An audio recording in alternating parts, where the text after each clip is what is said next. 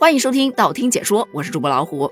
按照一般情况而言，曾经红极一时，一朝被贬打入冷宫，突然又被翻了牌子，往往都是再度翻红的剧情。然而放在今天咱们要说的这个梗上，却被人骂得狗血淋头。要说到这个话题，咱们先得从烤肠说起。这是最近啊，有小伙伴总结了一下烤肠的特点：一，它长期躺着，基本站立不了；二，偶尔会翻个身；三。脂肪含量特别的高，四压力一大了它就会爆，五不太健康，六便宜廉价，七成分还比较复杂。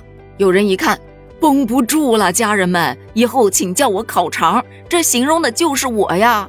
哎呦，我跟你讲，我还是那种脆骨肠，就天生还带着反骨的那种。就这样，越来越多的人表示，我现在被正式确诊为烤肠了。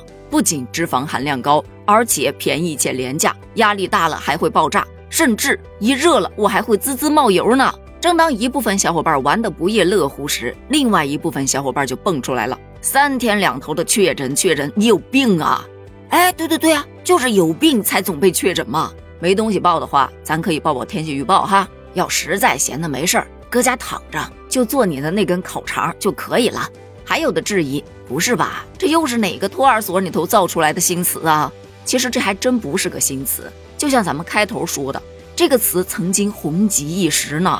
最开始的时候，正式被确诊是指想要表达自己身上的某些特质跟某些著名的人或者物有很多的相同之处。但随着七月份的那一场暴雨，很多地方的天气预报就开始玩梗了，说广东人正式被确诊为依萍。浙江人正式被确诊为孙悟空，北京人正式被确诊为哪吒，河南人正式被确诊为红孩儿，呃，等等等等的，几乎每个地方都会被确诊为某一个动漫人物或者是电视剧的人物，可以说满网都在正式被确诊。大家都知道，当一个梗被过度化之后，它就会变得特别低俗了，甚至很烦人。于是乎啊，大家全网开始反感。随后有一些主流媒体就出来炮轰，渐渐的这个梗就销声匿迹了很久。当然，其实也不太久，大概也就三四个月，这不就又从冷宫被拉出来了吗？也许可能大概把这梗从冷宫接出来的小伙伴会觉得他会再度翻红，或者多少能带着点怀旧的玩梗风吧。可是却引来一阵骂声，这已经不仅仅是针对这个梗了，甚至开始针对这个烤肠了，说。人烤肠受人欢迎，而且身材匀称，你拿什么跟人比？再说了，烤肠有人抢着要，你确定你也是？好嘛，这一下前面还说嗯被确诊为烤肠的小伙伴，立马就感觉虾仁诛心呐。也有反驳的，从上到下都是一样的粗，你管这叫身材匀称？呵呵，确实挺匀称的。说到身材这个词，今天我真的又被科学家们颠覆了认知，就。抛开这个梗啊，咱们说点别的。你知道梨形身材是什么样的身材吗？它又被称之为 A 型身材，就是肩窄、腰细、胯大、大腿丰满，就看起来像个梨子一样。很多人其实是很嫌弃这种身材的，就觉得大腿太粗了，腰再细有个什么用呢？而且穿个裤子特别费劲。但就在今年九月份。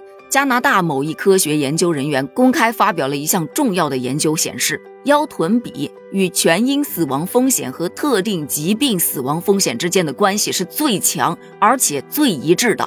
他们认为，在未来的医疗保健中，腰臀比才是判断一个人是否肥胖和健康的指标。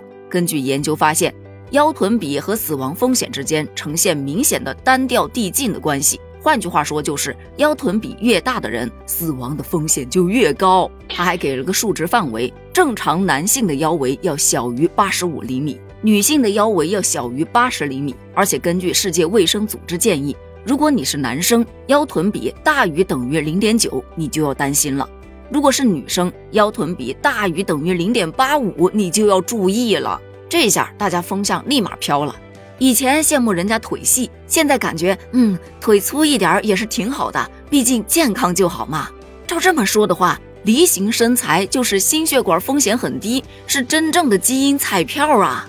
就是这专家的研究，也依然有小伙伴表示不屑。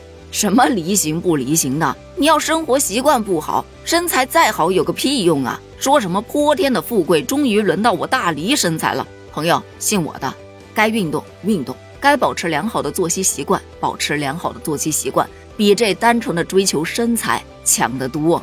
所以总结下来，不管你是一根被正式确诊的烤肠，还是一个被研究证明的长寿的梨子，都不会对你的生活产生什么样的影响。玩梗要适度，专家的研究也不要偏听，好好生活，平安健康，无病无灾就是最大的福分。你觉得呢？欢迎在评论区发表你的观点哦，咱们评论区见，拜拜。